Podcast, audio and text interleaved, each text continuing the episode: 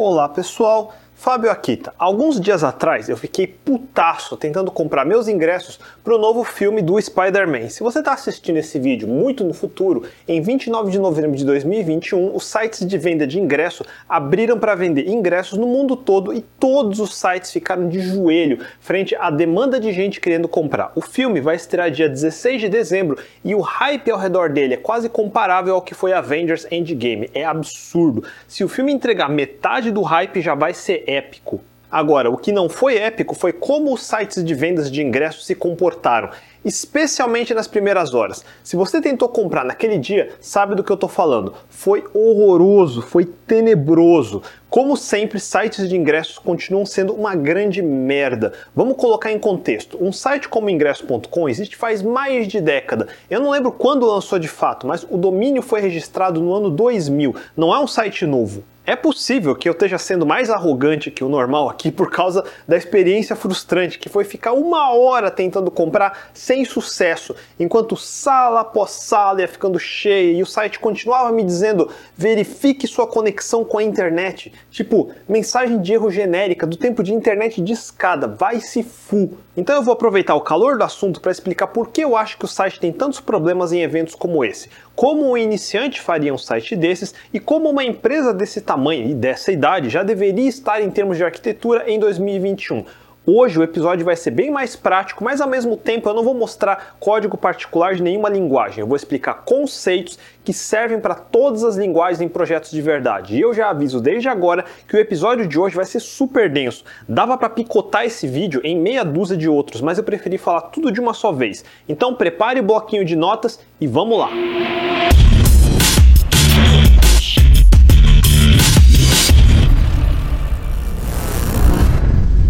Começar do começo. Um site como o ingresso.com é basicamente um e-commerce. O produto do site são assentos em salas de cinema. O estoque é limitado. Existe somente uma quantidade X de assentos para cada filme, em cada sala, em um determinado horário. Uma vez que encheu a sala naquele horário, não tem mais o que vender. Não é muito diferente em conceito a um site de venda de assentos para voos, como um decolar.com, por exemplo. Se você é iniciante, provavelmente consegue delinear os principais elementos. Certamente começaria criando tabelas para cadastrar cada rede de cinema, depois cadastrar cada sala de cada cidade, daí em cada sala iria registrar cada assento com cada código independente. A sala provavelmente teria uma imagem com o mapa dos assentos, depois faria o cadastro de cada novo filme, filmes ativos agora, filmes em pré-estreia, daí associar filmes com salas. A página principal é só uma listagem desses filmes com categorias ou tags como em alta, em cartaz, em breve. Coisas secundárias seriam festivais, promoções e coisas assim que iriam para outras tabelas, mas de qualquer forma a página principal ia puxar tudo isso dessas tabelas. Daí, quando escolhe um filme, cai na página separada desse filme. Ele vai puxar as salas associadas com esse filme, as datas em que cada sala vai ter o filme disponível.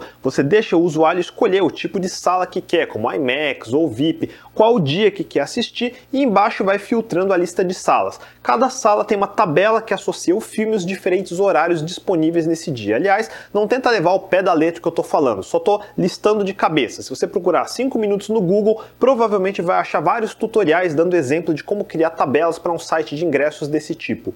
Agora vem a parte chata. Uma vez escolhido o horário, quando clica em comprar, ele entra num processo de checkout dividido em três partes. A primeira parte é finalmente escolher o produto, o assento exato na sala, o horário e dia escolhido. Para fazer isso, eu chuto que o site precisa sair da infraestrutura dele para acessar um sistema de terceiros que realmente gerencia os assentos da sala, que eu imagino que é proprietário de cada rede de cinema, porque precisa ser o mesmo sistema que é usado na frente de caixa quando alguém vai comprar o ingresso pessoalmente direto nesse cinema. Se não for o mesmo sistema, o site poderia acabar vendendo um assento online que já tinha sido comprado direto no cinema por outra pessoa e aí dá um monte de problemas. Portanto, temos que assumir que sites como ingresso.com precisam integrar com esses sistemas, que provavelmente devem ter tecnologia da idade da pedra, lentos pra caramba, totalmente instáveis e mal feitos relíquias do começo dos anos 2000, ainda usando tecnologias dos anos 90. E para simplificar, imagine que o ingresso.com tem um cadastro de endereços IP de um servidor de cinema com uma API com funções simples, como listar assentos no horário e função para reservar um assento temporariamente e outro para reservar um assento permanentemente. Precisa ter uma reserva temporária que parece que de uns dois minutos, porque online o assento ainda não foi pago, então você segura a escolha do assento até confirmar o pagamento nas etapas seguintes. Uma vez que o usuário escolheu o assento, agora ele precisa escolher se é ingresso inteira, se é meia, que é outra relíquia que não faz sentido existir. Enfim, daí fazer upselling de coisas como pipoca, refrigerante e o que mais der para enfiar goela abaixo para aquela compra de impulso de última hora.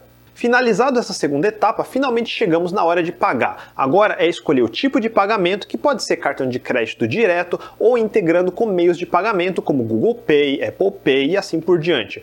Confirmado o pagamento, o site envia a confirmação para reservar o assento permanentemente, envia o ingresso digital para o e-mail do usuário e todo mundo fica feliz. Um site feito por um iniciante sozinho ou seguindo algum tutorial ou curso teria um banco de dados como o MySQL da vida, com tabelas como eu falei antes, tabelas de salas com informações como cidade, estado, endereço, tipo de sala, daí uma tabela de filmes com informações como data de estreia, data de pré-estreia, caminho para as imagens como cartaz, e agora teria uma tabela many-to-many que associa a sala com o filme, chamada horário, por exemplo, e assim por diante. Daí teria uma tabela chamada carrinho ou shopping cart que associa um usuário com uma escolha de sala, filme, horário e o que voltar da API do cinema com informações do assento, itens de upselling com pipoca, tipo de pagamento e um estado que indica se ainda está pendente de pagamento, aguardando confirmação e confirmado ou rejeitado. O iniciante usaria um framework web comum como Django de Python, Laravel de PHP, Rails de Ruby, Express de JavaScript ou algo maior como Spring de Java. Na prática, não importa qual você escolher.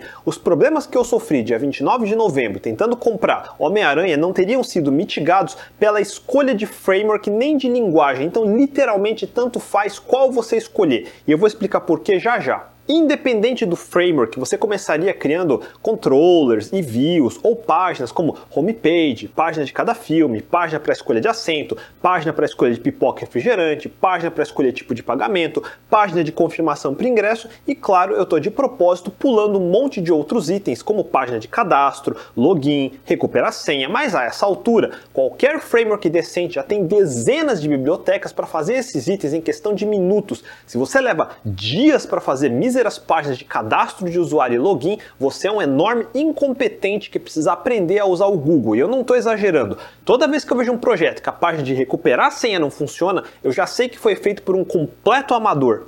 De qualquer forma, o projeto seria feito num framework desses, todos os elementos no mesmo projeto, conectando no mesmo banco de dados único. Os elementos de deployment seriam um servidor web, como Nginx, o banco de dados MySQL ou Postgres da vida, um diretório com o código-fonte do projeto, seja em JavaScript, Python PHP da vida. Normalmente, instalado tudo junto num único servidor e pronto, acabou. Se você se considera um iniciante em programação web, deve ser capaz de fazer uma versão miniatura de um ingresso.com em questão de poucos dias e todos vão chegar nesse mesmo tipo de projeto. Se tem um curso ou tutorial que implementa um site de venda de ingressos, eles vão parar por aqui também.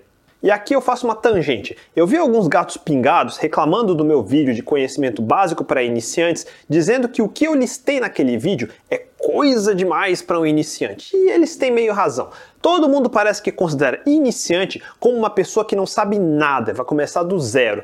Não tá errado, mas eu considero iniciante todo mundo que já tem conhecimento suficiente para entrar no mercado de trabalho, ou seja, sabe o mínimo para não ser um mala sem alça, um peso morto. Sempre que eu falar iniciante é isso, alguém que já minimamente sabe programar e sim, para mim o iniciante deve ser capaz de codificar o que eu acabei de explicar aqui em aproximadamente uma ou duas semanas, não muito mais que isso. Um iniciante que não consegue fazer uma versão miniatura do ingresso.com ainda não é iniciante, é um robista ou um estudante. A versão que todos vocês vão conseguir fazer vai funcionar para ir para o ar, suportar algumas dezenas ou com sorte até centenas de usuários, mas nunca, jamais, nem de perto conseguiria suportar a pré-estreia do Homem-Aranha ou um evento nível Avengers Endgame. Jamais. Eu já disse isso várias vezes antes e eu vou repetir. A grande maioria dos cursos é feita para ser simples, didática e fazer você você achar que aprendeu algo útil, mas eles não ensinam o que eu vou explicar a partir de agora, simplesmente porque a maioria das pessoas que escrevem esses tutoriais nunca trabalharam em sistemas grandes e isso faz uma enorme diferença.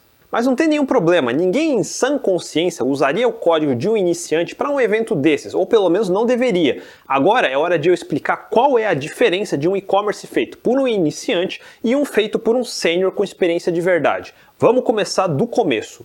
Tudo que um usuário fizer no seu site, listar filmes, procurar salas, comprar pipoca, serão requisições HTTP para um servidor web como um Nginx. Esse servidor vai pegar o URL e mandar para sua aplicação feita em Django ou Express da vida via proxy reverso. Se você não sabe o que é Nginx ou proxy reverso, vai colocando o seu bloquinho de anotações para estudar depois. Todo framework vai pegar essa URL, as informações que vieram no cabeçalho HTTP, como cookies, a informação de sessão para saber se é um usuário logado ou não logado, passar para algum tipo de processamento de rota e enviar as informações da requisição para uma classe de controlador para chamar uma função como index de uma classe filme controller, por exemplo, que vai listar todos os filmes. Esse controlador vai precisar da ajuda de outras classes como repositórios ou modelos, que no fim mapeiam para as tabelas no seu banco de dados. Talvez tenha um modelo chamado Filme, que vai fazer uma pesquisa SQL no banco de dados MySQL. Agora, o MySQL precisa processar a pesquisa e enquanto faz isso, desde a ponta do navegador do usuário, passando pelo Nginx, passando pelo processo do seu framework, está tudo bloqueado, esperando o MySQL retornar. Isso é muito importante de entender que tudo fica pendurado e esperando o próximo passo terminar. Quando o MySQL retornar o resultado da pesquisa, agora o modelo vai processar essa informação e transformar numa lista de objetos. E entenda que isso mais que duplica a memória do resultado, porque você tem a informação crua que voltou do banco e a transformação disso em objetos que ocupa mais que o dobro de memória por conter diversos metadados, como conversão e tudo mais. Agora, essa lista de objetos passa para processamento de alguma classe de visualização que vai pegar esses objetos e um template de Django, um template Blade de Laravel, enfim, um template de HTML que tem espaços em branco para serem preenchidos pelos objetos que voltaram do MySQL. Quando o HTML final for gerado, agora o framework devolve isso para o Nginx, que vai devolver para o navegador do usuário que estava esperando até agora. E finalmente o navegador desenha a página na tela do usuário para poder continuar. Do momento que o usuário digitou a URL até receber a página de volta, digamos que demorou 100 milissegundos, que não é muito ruim. Parte desses milissegundos depende mesmo da conexão de internet do usuário, que é o caminho do navegador até o servidor. Digamos que foi uns 10 milissegundos. Uma vez no servidor, daí tem o tempo do Nginx processar e mandar para sua aplicação. Isso costuma ser muito rápido, digamos uns 5 milissegundos. Agora o framework precisa processar a sessão, a rota, carregar o controlador e tudo mais. Digamos que isso leve 20 milissegundos. Daí chega na parte que conecta no servidor MySQL e precisa esperar o SQL processar a pesquisa. E isso vai levar mais uns 30 milissegundos. Finalmente, com os dados e o template em mãos, precisa gerar o HTML final e digamos que isso leve 25 milissegundos. E com isso, os 10 milissegundos restantes é para devolver o HTML para o navegador. No geral, a gente fala que a escolha do framework não importa tanto, porque dos 100 milissegundos totais nessa requisição de exemplo, você só vai impactar uns dois terços do tempo se trocar. O resto do tempo é rede, conexão com serviços externos como o MySQL. Um terço do tempo foi no banco de dados, e isso não vai mudar só escolhendo um framework diferente. E assim, daí o iniciante vai logo mandar um ah, é só trocar o MySQL por MongoDB. Não, Suanta, não faça isso. Agora você escolheu girar um parafuso com um martelo. Num parafuso pequeno, parece que funciona, porque você bate com o martelo e na força bruta ele entra na madeira. Mas isso não vai continuar funcionando assim por muito tempo. Eu vou mencionar o NoSQL mais pra frente. Agora, imagine a situação do evento do Homem-Aranha nesse site de iniciante. Em questão de segundos, seu site estaria efetivamente sofrendo o equivalente a um ataque de denial of service. Imagine o seguinte cenário: deu meio-dia, todo mundo do Brasil inteiro digita ingresso.com nos navegadores para abrir a homepage do site. Pronto, ninguém vai conseguir. Seu servidor não vai aguentar e vai abrir o bico. Eu estou usando números hipotéticos nesse episódio inteiro porque dependendo de como você programar, em que tipo de servidor instalar e tudo mais, os números variam. Não existe um número absoluto igual para todo mundo, mas digamos que no mínimo a requisição para montar a homepage leve esses 100 milissegundos como eu expliquei. Agora, digamos que você instalou num servidor baratinho de 8 cores que conseguiria processar, faz de conta, 600 requisições por segundo. É até bastante coisa, mas na realidade é menos que isso, porque seu servidor de banco de dados tem um limite de umas 100 conexões de cada vez, então vai ser menos de 600 requisições por segundo, porque algumas requisições precisam esperar outras terminarem de pesquisar no banco antes de poder prosseguir. Então, digamos que isso vai cair para uns 400 por segundo. Vocês têm que ter em mente que tudo tem limites. Velocidade teórica não é a mesma coisa que velocidade na prática. Mas para atingir esse pico precisa de menos de 400 usuários por segundo, especialmente quando o mesmo usuário tentar abrir vários navegadores e ficar apertando F5 o tempo todo para carregar. O que, que acontece no servidor? Até chegar no Nginx não costuma ter problema. O Nginx não precisa processar quase nada, é muito rápido e consegue aguentar milhares de requisições por segundo nessa maquininha. O problema é quando atingir sua aplicação. Sua aplicação talvez consiga ir um pouco acima de 400 requisições por segundo, mas o banco de dados não consegue. Não só pelo limite de conexões, mas porque pesquisas custam tempo de processamento.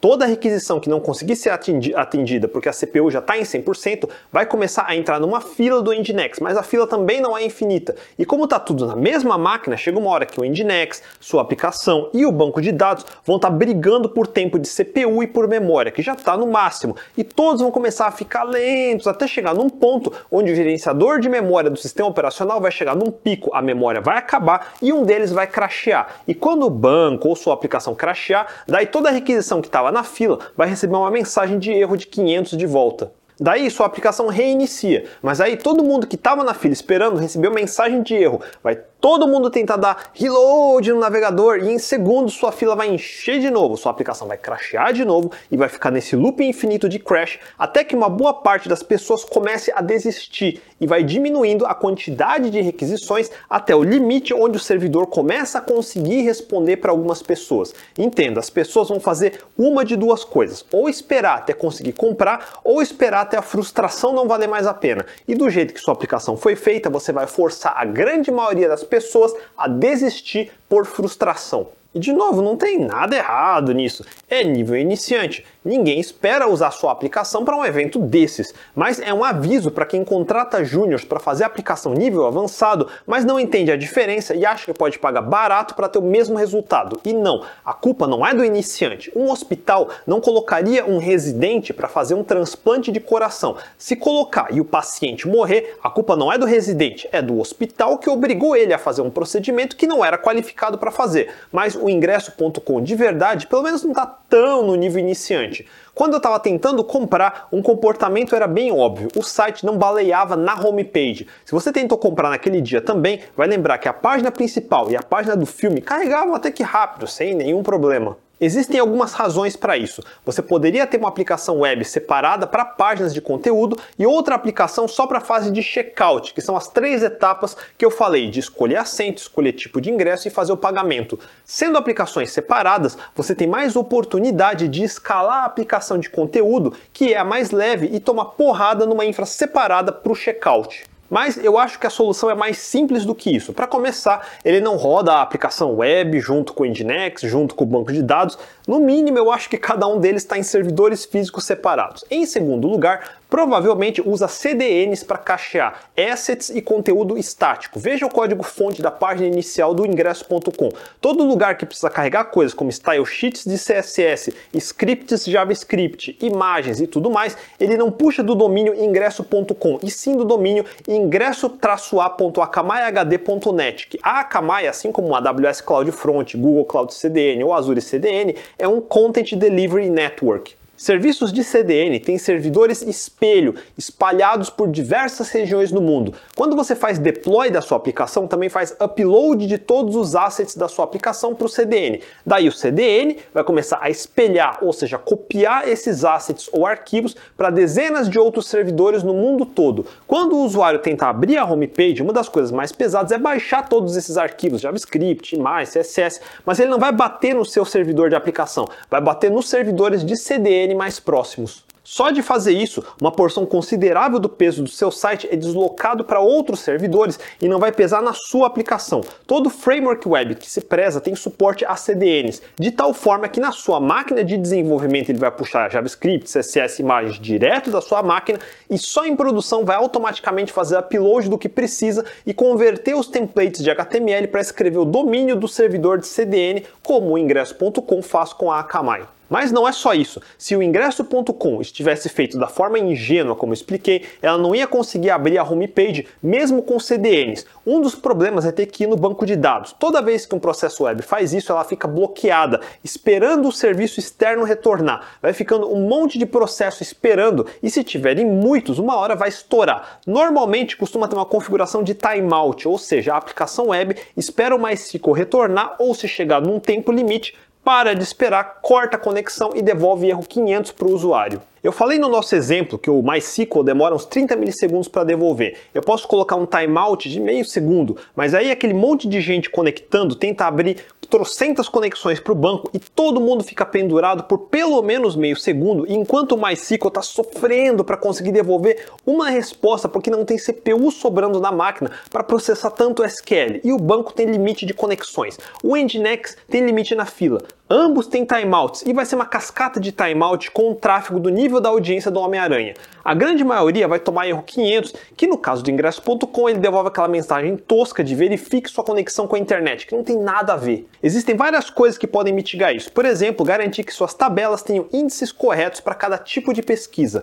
Índices são como tabelas extras pré-compiladas. Quanto mais índices você botar numa tabela, mais rápido vai ser determinadas pesquisas, mas mais lento vai ser para inserir ou excluir uma linha nessa tabela, porque precisa também atualizar os índices. Então você corta o tempo de pesquisa para aumentar o tempo de inserção. Mas como num site como esse você tem um volume muito maior de pesquisas do que de inserções, sempre é uma boa prática colocar índices corretos. A única pessoa que sentiria alguma lentidão extra, se existir, seria o administrador para cadastrar novos filmes e novas salas. E isso é uma atividade que ele precisa fazer só uma vez por semana, se muito. Mas só adicionar índices vai ajudar, mas não vai resolver nosso problema. A homepage durante um dia inteiro é igual o tempo todo para todo mundo. Se você carregar a página ao meio-dia, que é quando o filme do Homem-Aranha ficou ativo, até a meia-noite do mesmo dia, eu tenho certeza que nada mudou. Aliás, se a página é sempre igual, mesmo se for num período super curto de 5 minutos, está excelente. Porque se você está tendo 10 mil requisições por minuto, quer dizer que por 5 minutos você só precisa gastar o tempo de processar o HTML da homepage uma vez e servir a mesma página para todas as 50 mil requisições durante esses 5 minutos. É uma economia monumental. Isso é o comum na grande maioria de sites de conteúdo, incluindo e-commerces, onde é raro produtos mudar com muita frequência. O que pode mudar são informações secundárias, como disponibilidade ou estoque do produto. Por exemplo, a página do filme talvez tenha a mesma listagem de salas, mas à medida que as salas forem ficando cheias, precisa desabilitar da tela a opção de conseguir escolher assentos nela. Mas a listagem das salas em si é a mesma, só se o administrador esqueceu de adicionar uma sala e cadastra de última hora vai mudar alguma coisa. Mas no geral, a página é a mesma. E de novo, todo framework web que se preza suporta a configuração de cache. Eu posso simplesmente dizer que a página de índice do filme controller, depois que gerar o HTML da primeira vez, na próxima requisição em diante, por 5 minutos não processa mais nada. Por um período de 5 minutos ele vai devolver o HTML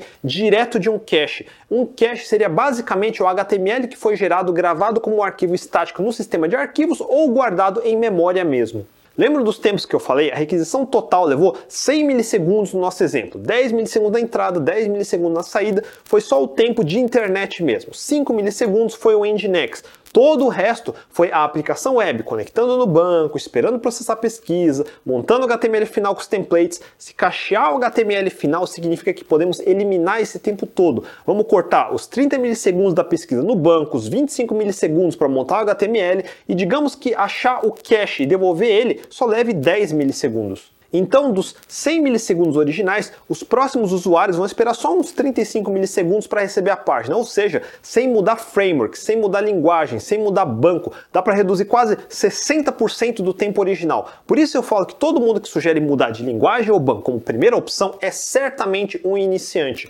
porque você consegue diminuir bastante o tempo de resposta só sabendo usar um recurso que seu framework provavelmente já tem e você que não sabe como usar, que é habilitar e configurar o cache. Gerenciar cache é uma técnica média, nem iniciante nem avançado. Se você já tentou e ficou preocupado em apagar cache antigo, está fazendo errado. Cache tem time to leave ou TTL. Você diz para durar 5 minutos. Durante esse período, devolve o que está cacheado e quando expirar, daí passa pelos controladores, modelos, views e tudo mais de novo para renderizar o novo HTML e cachear de novo. E cache é quem faz a maior diferença numa aplicação web. Você pode cachear uma página inteira, só componentes dentro dessa página. Vale a pena pena aprender os detalhes das diferentes estratégias de cache, como entender o que é o status 304 Not Modified do protocolo HTTP, cuja estratégia implementada nos frameworks se chama Conditional HTTP Caching. Eu vou pular da página principal para a última ponta do checkout, que é o pagamento. Ainda tem outra coisa que é importante explicar antes de continuar. Na ponta de pagamento tem gente que faz errado e atrela a página de confirmação de pagamento com o pagamento em si. Isso é comum quando você não usa um serviço de pagamento como Stripe, PagSeguro, PayPal ou semelhante, ou seja, quando você precisa integrar manualmente com um integrador de cartão de crédito, por exemplo. Eu acho que hoje em dia isso não é mais tão comum, porque é um mercado pago da vida, é bem mais simples de integrar, mas por outro lado costuma cobrar taxas maiores, daí depende do seu modelo de negócios. O modelo de pedido ou ordem de compra costuma ser implementado como uma máquina de estado. Ele inicia com um estado como pendente de pagamento, daí tem o pagamento em si que transiciona no modelo para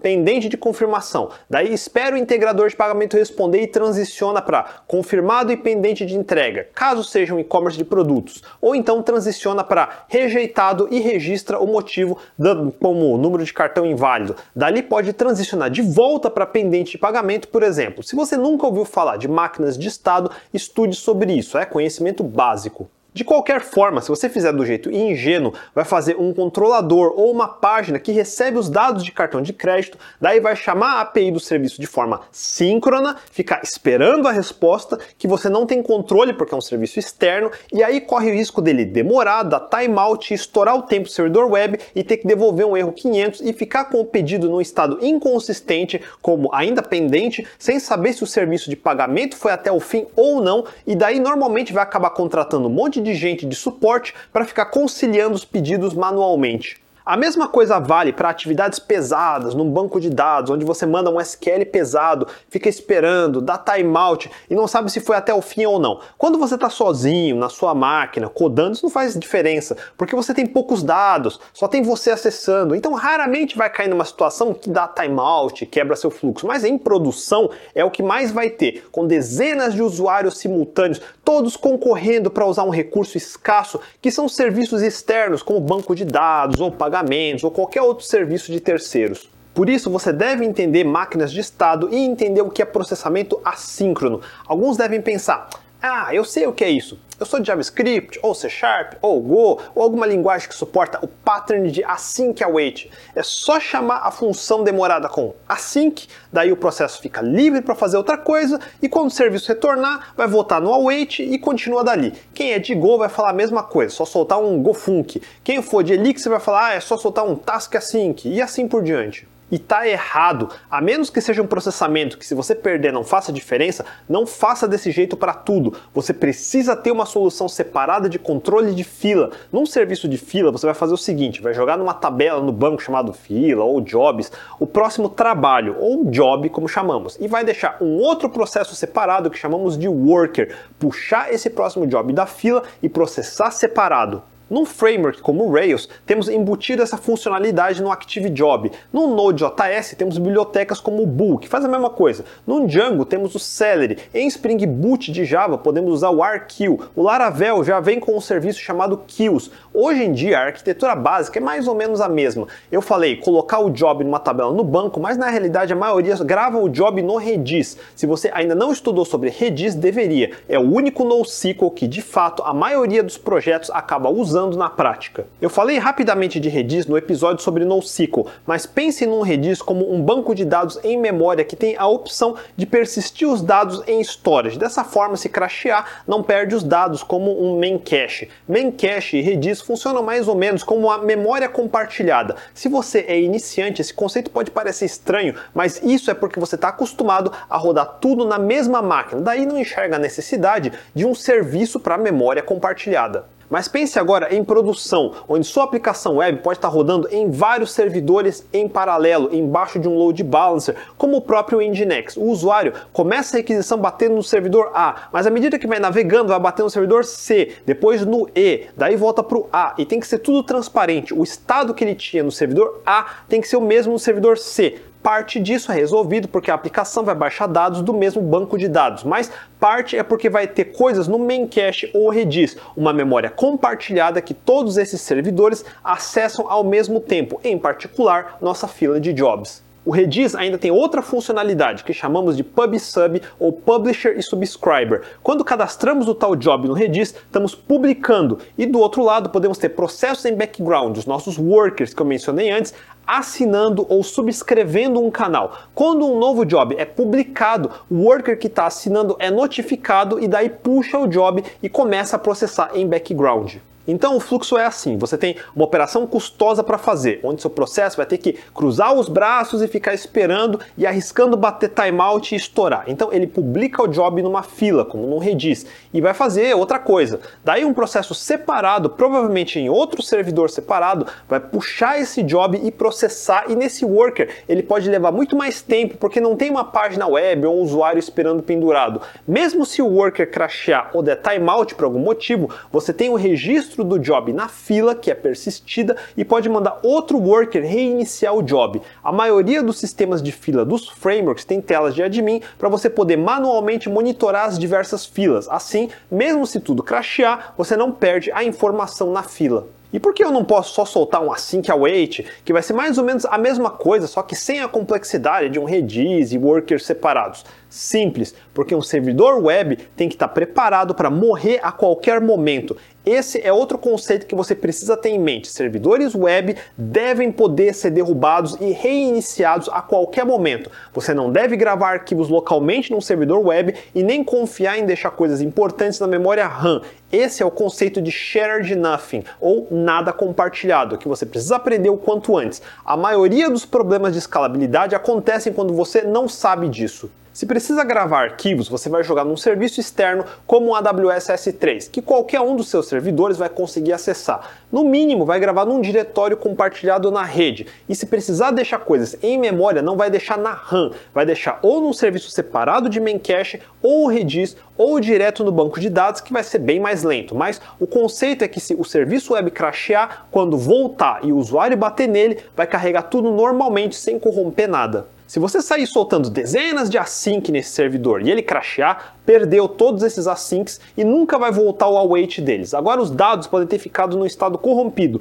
o pedido ficou em estado de pendente, você não tem como saber quem foi confirmado, quem foi rejeitado, e aí, como que vai fazer agora? Por isso você mantém jobs como de pagamentos numa fila como no Redis. Mesmo se seu servidor web crashear, os workers não estão nem aí, eles vão continuar processando e atualizando o estado dos pedidos normalmente. Quando o servidor web reiniciar, ele checa o estado atual do pedido e vai estar correto porque a fila manteve as informações informações consistentes. O que eu acabei de falar deve ter deixado pelo menos metade de vocês meio confusos. Lembra o que eu falei mais no começo? A maioria dos cursos e tutoriais que você acha por aí vai fazer uma aplicação web num framework qualquer, daí vai ensinar a instalar tudo junto num servidor, como no Linode ou DigitalOcean da vida. E na sua cabeça, tudo fica de pé 100% do tempo. E crashear é uma coisa rara. Quando só tem um usuário testando, você raramente vai enxergar gargalos e falta de recursos. Por isso que na sua máquina tudo funciona. Mas na verdade, em produção de alta escala de verdade, servidores como de banco de dados, Redis e outros serviços tendem a ser mais parrudos e estáveis, e seus containers de web têm que ser voláteis e permitir crashear a qualquer momento. Novos containers web precisam poder aparecer para escalar para aguentar mais gente. E quando o tráfego for caindo, eu preciso poder derrubar containers web a qualquer momento para diminuir os custos.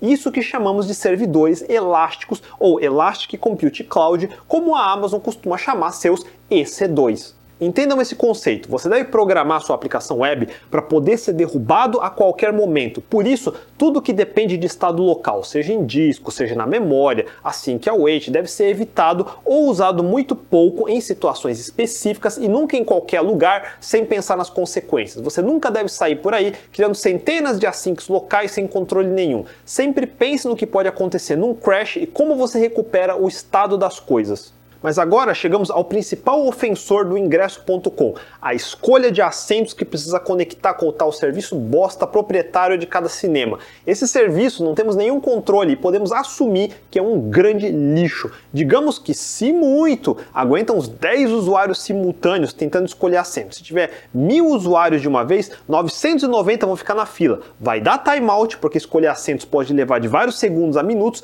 e todo mundo vai ficar dando reload na página. E isso só vai estendendo a fila até ninguém conseguir fazer nada a não ser desistir e tentar mais tarde. Como você faria para resolver isso? E aqui, de novo, não adianta vir com solução fácil como trocar de frame, trocar de linguagem, é independente, porque o serviço externo não tem como reescrever e você não tem controle. Quando eu tuitei a solução, eu falei o seguinte: o serviço externo, eu estou assumindo, de escolher assento deve ser o pior ofensor e não dá para escalar. Para isso, deveria haver uma fila onde cada um que entra por ordem de chegada ganha um ID e espera. Daí vai liberando em batches para não engargalar a escolha de assentos.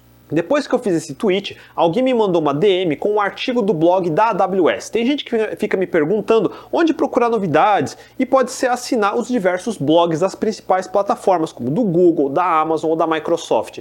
A tradução do título é Construindo uma sala de espera virtual com Amazon DynamoDB e AWS Lambda na CityGeek. Eu imagino que CityGeek seja tipo um ingresso.com lá dos Estados Unidos e você não precisa usar serviço da AWS para fazer uma sala de espera ou waiting room, mas com certeza facilita. Como o blog é da Amazon, obviamente ele vai sugerir usar tudo da AWS, mas entenda que isso é só uma das opções. O conceito é simples, ninguém entra direto na página de escolha de assentos, que é a parte mais lenta, o pior gargalo, e você não tem controle nem como deixar mais rápido. Então, todo mundo entra primeiro numa página de sala de espera, Assim como quando você vai nos correios ou no cartório, você ganha uma senha. Quando sua senha for chamada, daí você entra na zona protegida, que é a escolha de assentos. A situação de gargalo é quando não tem essa senha. Imagina, lá no cartório você chega e fica toda hora perguntando para o atendente: é minha vez, é minha vez. Daí o atendente nem consegue terminar a pessoa que já está atendendo e vai ficando mais lento à medida que chega mais gente.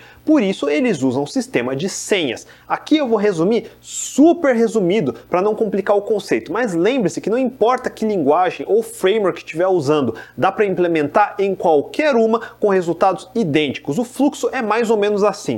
Primeiro, você tem um serviço que gera tokens de acesso únicos, a tal senha de espera. Cada usuário que chega na sala de espera ganha um token único associado à sua sessão web. Mesmo se o usuário perder a paciência, ficar dando reload na página, vai dar reload numa página cacheada da sala de espera e o token continua sendo o mesmo. Isso evita jogar tráfego desnecessário na página lenta de escolha de assentos. A página de espera em si, você coloca um contador em JavaScript e usa técnicas como já falei acima de cache, CDN e tudo mais. Então você consegue controlar a carga nela e escalar horizontalmente se precisar. A quantidade de tokens disponíveis vai ser o mesmo número de assentos da sala. Se acabar os tokens, você já de cara diz para os próximos usuários que acabou os lugares nessa sala e manda ele escolher outra sala que tenha tokens ainda disponíveis. Aqui você vai refinando esse número ao longo do tempo. Tipo, já sabe que 10% dos usuários desiste na sala de espera. Então, da próxima vez, distribui 10% a mais de tokens e faz um overbooking,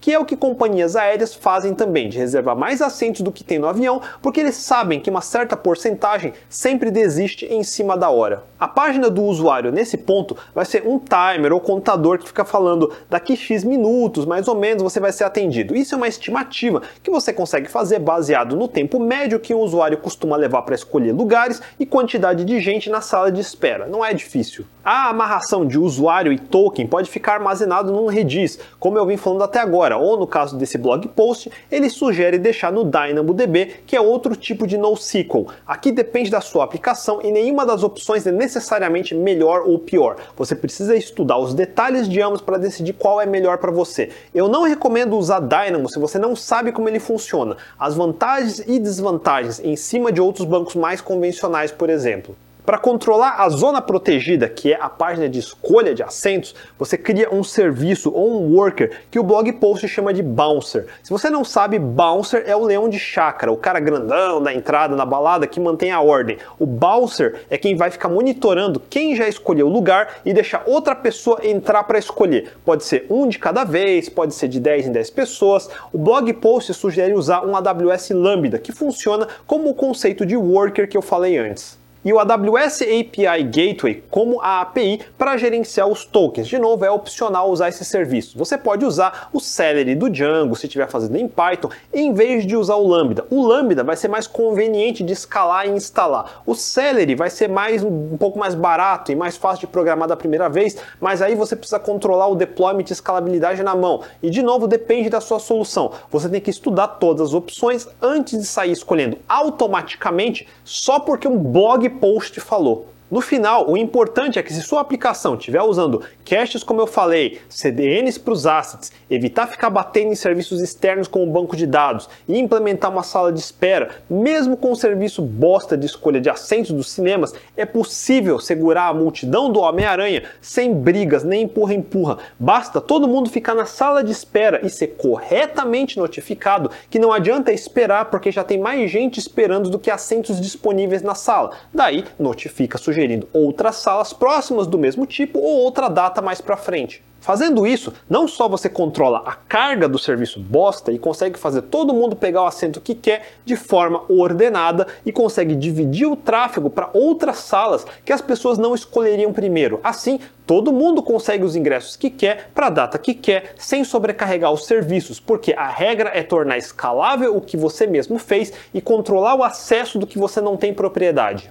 Se subir a aplicação num Heroku ou usando ferramentas como AWS Elastic Beanstalk ou CloudFormation, ou se for uma plataforma realmente grande, usar um Kubernetes da vida, você deve ter servidores web voláteis que pode escalar para cima ou para baixo, ou seja, iniciar novos processos da sua aplicação ou derrubar esses processos sem perder informações das sessões dos usuários. Os processamentos mais pesados, como pagamentos, estão sendo controlados por jobs, seja num build de Node.js, em outro servidor, seja no AWS Lambda, e as partes mais sensíveis, como a escolha de assentos, está numa zona protegida por um serviço de bouncer e seus usuários estão todos em salas de espera, que é uma página leve, que mesmo que todo mundo fique dando reload, não vai pesar quase nada, porque a maior parte está cacheado. Daí, na frente disso tudo, como o blog post sugere, você ainda pode adicionar um AWS Shield, que é um serviço de proteção de denial of service, e o AWS WAF, que é Web Application Firewall. Isso para mitigar o caso de scalpers, que são robôs de cambistas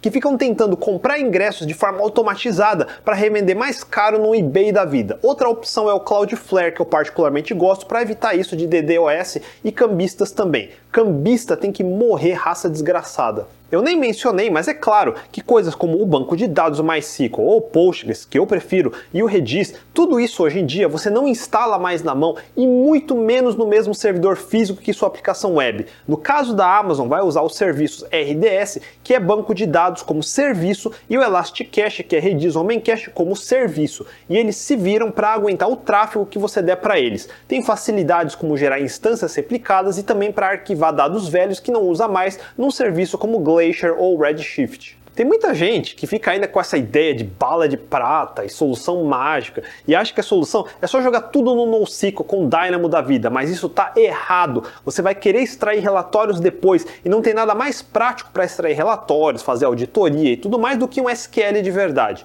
Você sempre deve escolher SQL por padrão e para usar um NoSQL no lugar dele precisa ter uma justificativa muito forte, muito bem embasada em números. Se for só no chute, não escolha um NoSQL. Caso sua aplicação seja algo com características de alto volume de dados, como um Fitbit da vida, que fica mandando dados de batimento cardíaco de cada pessoa o dia inteiro, daí vai gerar volumes gigantes de dados que na maioria dos casos é inútil. Você vai compilando agregados desses dados por períodos de tempo, daí um banco de dados de time series pode ser mais adequado que um SQL, mas no final você ainda vai carregar o agregado por período em SQL para gerar relatórios, por exemplo. É caso a caso. Além disso, tanto no Heroku ou AWS RDS da vida, você tem fácil a opção de fazer replicação dos dados, ou seja, pode criar uma instância principal e várias instâncias seguidoras que vão receber uma cópia das modificações. Assim você pode extrair relatórios de uma instância que sua aplicação web não acessa, daí não fica concorrendo com seus usuários quando precisa tirar um relatório super pesado, por exemplo,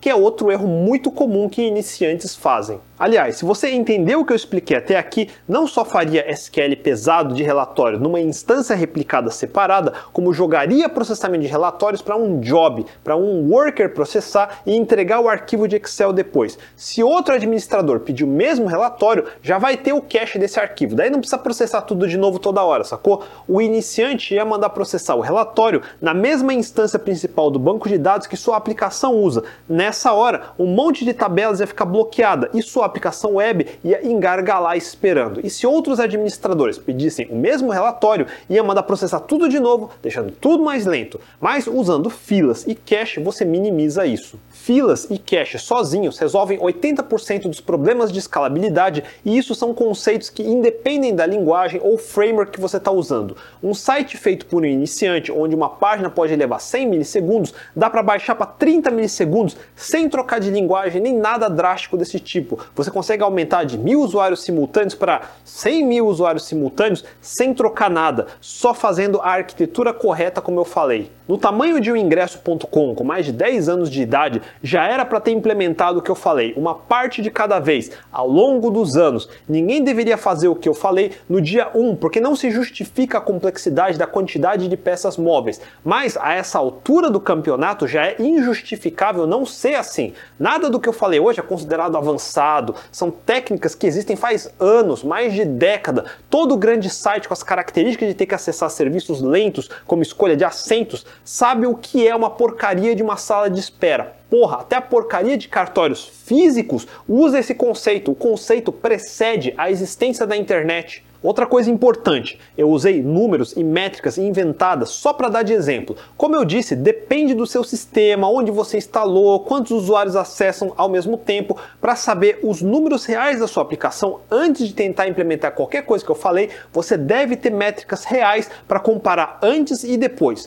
Todo framework que se preza tem bibliotecas de profiling e métricas que você deve instalar e rodar em produção, ou usar serviços como New Relic, que vai instalar um plugin na sua aplicação web e registrar todos os tempos de tudo da sua aplicação. Assim você vai encontrar gargalos muito fácil. A coisa mais errada que existe é começar a otimizar código sem ter métrica. Você vai gastar dias otimizando uma parte do sistema que achava que era gargalo, mas na real nenhum usuário nem acessa muito. Otimizar sem métricas é uma enorme perda de tempo. Normalmente tem no máximo meia dúzia de gargalos de performance que se você resolver eles primeiro, 80% dos problemas de performance são resolvidos. Você instala o New Relic, deixa rodando alguns dias e volta para ver quem são os top 3 principais ofensores e vai resolver eles primeiro. De cara vai descobrir que o principal ofensor é uma tabela grande que você esqueceu de colocar o índice. E fazendo isso, metade da lentidão vai embora, sem modificar uma linha de código. Agora, você instalou o New Relic, vai começar a otimizar, fazer uma fila,